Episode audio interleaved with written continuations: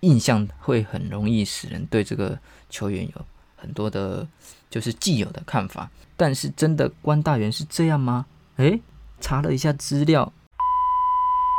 大家好，我是阿凯啊，欢迎收听棒球欧北贡，欧北贡棒球啦。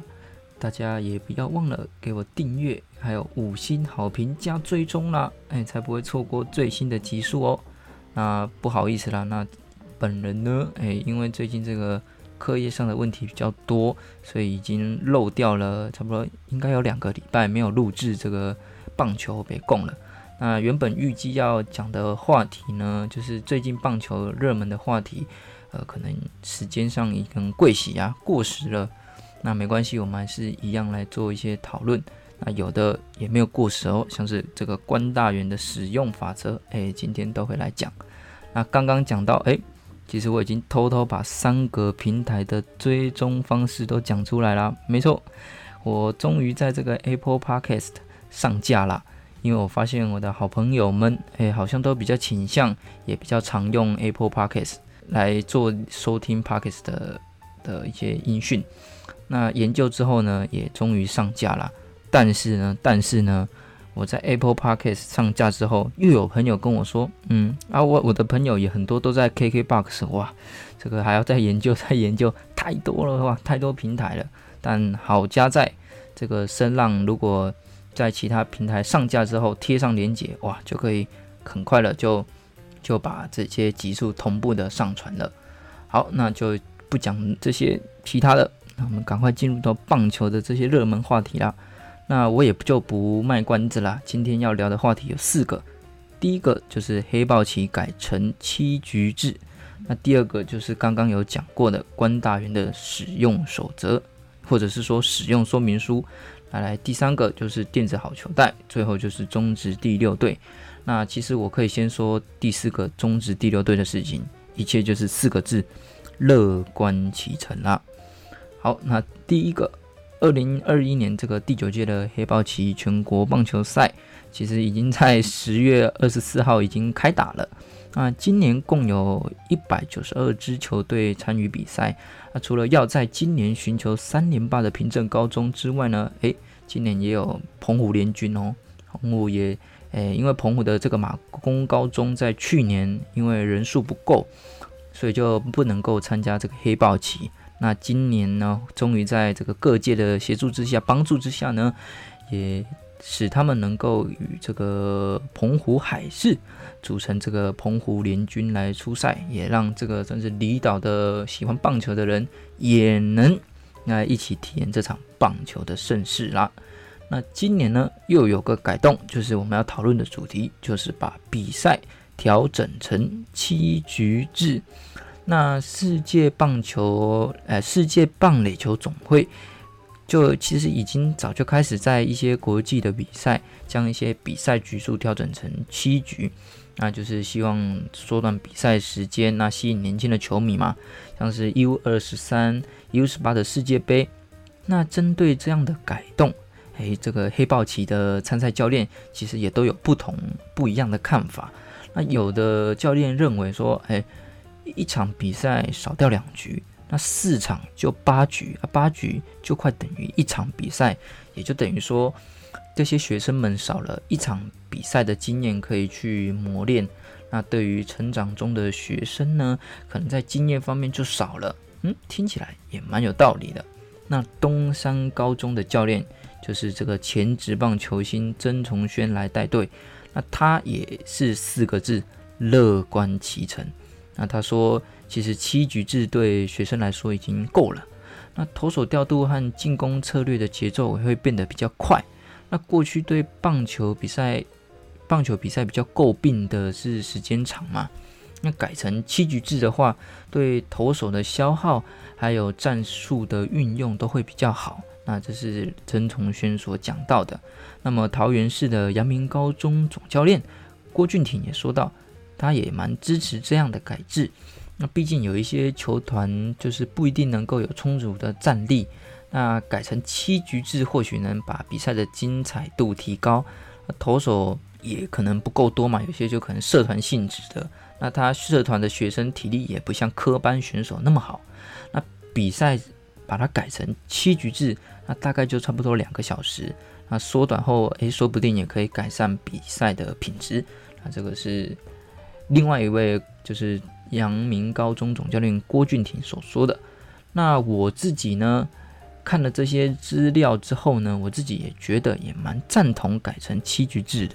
因为说实在的，就是一场少两局，四场少了快一场，其实真的没那么夸张啦。我觉得，因为改成七局制的话，每个 play。都是更加的计较，手背的每一球打击，每一个打击的进攻，乃至于每一球战术的运用，以及投手的抗压能力，甚至投手投的每一球，很多都可以借由这样，就是高张比较高张力一点，比较需要专注一点的比赛啊，让这些基本功更加的扎实，也可以训练这些球员的临场反应，还有抗压力。哎，那这样。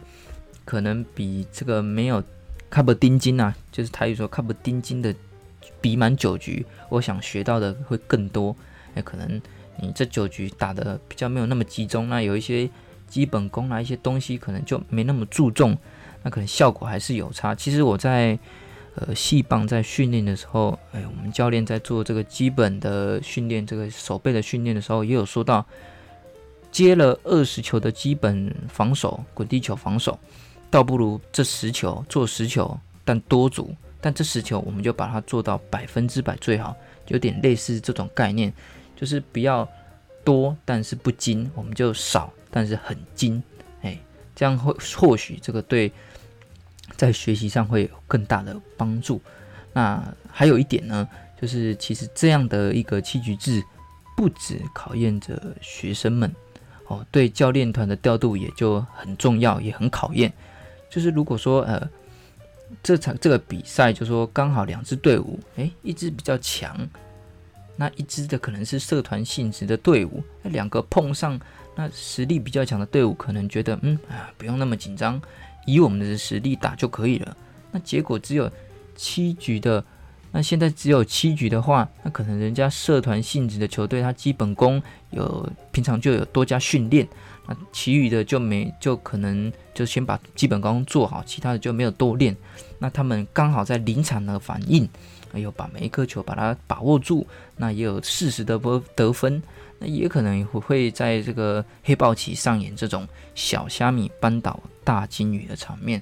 所以很多不止教练团的考验，学生们的考验，哎，这种以小博大的场面呢，很有可能会出现。比赛是不是也会更加的精彩？更加的好看呢？诶，大家觉得怎么样？那这些学生可能未来投入到职棒，或投投入到中华职棒，到职业的联盟，那他的基本功可能就更加扎实啦。因为透过这样的比赛，高张力，每一球都要做好。那在面对一些手背的 play 啦，还是打击方面，就更仔细、更谨慎的去做好每一个细节。那在未来，我想应该都会蛮有帮助的。那就不知道大家怎么看啦。那第二个，诶，就是中信兄弟关大元的使用者守则，也可以说是使用说明书啦。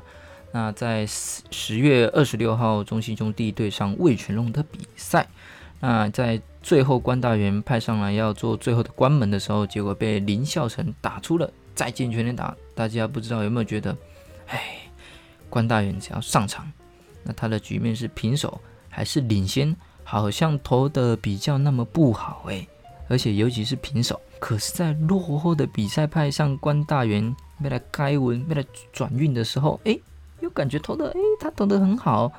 那可能就是因为这样，诶，叫他转运手，转运手，转运手，哎，就真的变成转运手嘞。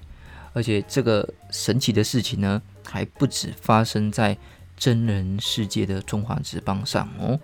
我在玩全民打棒球里面这个。中华之邦的手游，跟这个玩玩家在对战的时候，嚯，对方只要领先还是平手的时候，派上关大元，哎，我就打的好像特别顺手，然后他就特别容易失分，哎，什么一些细节，哎，他就特别不行，哎，反而变成他是败战的一方。那有在玩全民打棒球手游的听众，哎，不知道有没有发生过这样的事情？说真的。我自己是遇到蛮多次的哦，嗯，尤其是跟我的好朋友对战的时候，哦，伊德森啊，他就特别不信邪，结果还是一样后打的特顺啊。这个我真的不知道怎么解释啊。这种事情呢，我 c a m 就是叫你 c a m 没有啦，说笑说笑。我原本以为这样呢，这种事情呢，很多事情像谢荣好，还有瑞瑞，就是很多是印象造成的。哎，刚那个没听到啊，就是印象会很容易使人对这个球员有很多的，就是既有的看法。但但是真的关大元是这样吗？诶，查了一下资料，真的好像就是这样诶，看到这个三个状况，第一个是平手的状况。关大元目前投了五又三分之二局，ERA 七点九四，每局被上垒率是一点四一，被打击率是二成五，BB 九是四点七六。那领先的状态下嘞，投了七又三分之二局，ERA 也是高到八点二一这么高。那每局被上垒率也有二点零八，被打击率快来到四成。那 BB 九也是二点三五。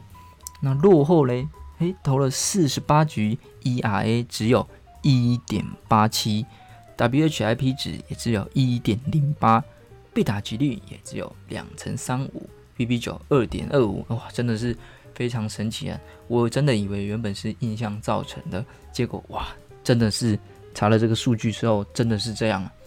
啊，平手的时候呢，刚讲的这个。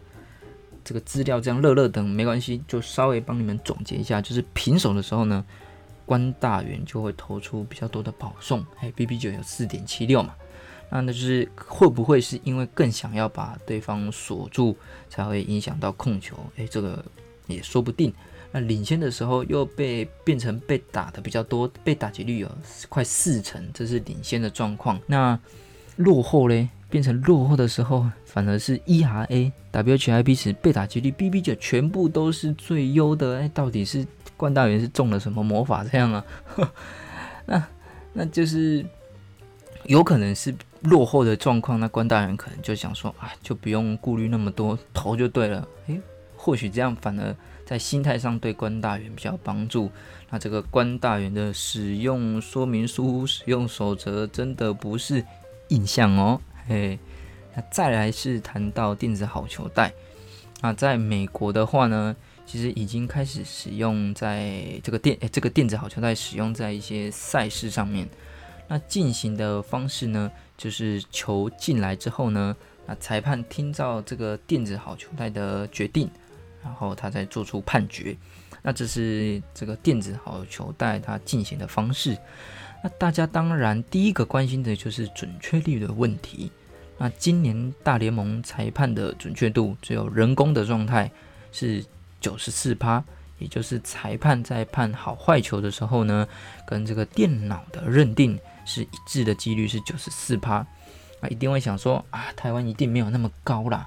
不过观看中职比赛的时候呢，这个左下方的 K zone，也就是好球带，其实正确率也不低。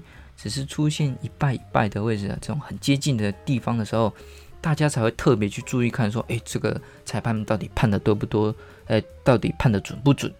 那就因为那球才会多加讨论这个有关于裁判台湾裁判的判决。那研究也有发现，在国这个国外的研究也有发现，就是越年轻的裁判有判的越好的趋势。那这很可能就是因为他们在训练的时候就接触到这个电子好球带，所以他就可以不断的比对啊，不断去精进自己的好球带。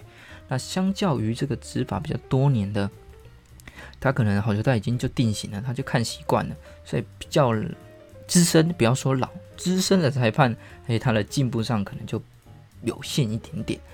那蔡启昌会长也说到，在季末。或者是会针对这个裁判的误判，或者是好球带的问题来进行数据上的统计，然后再来做这些检讨，并加以训练。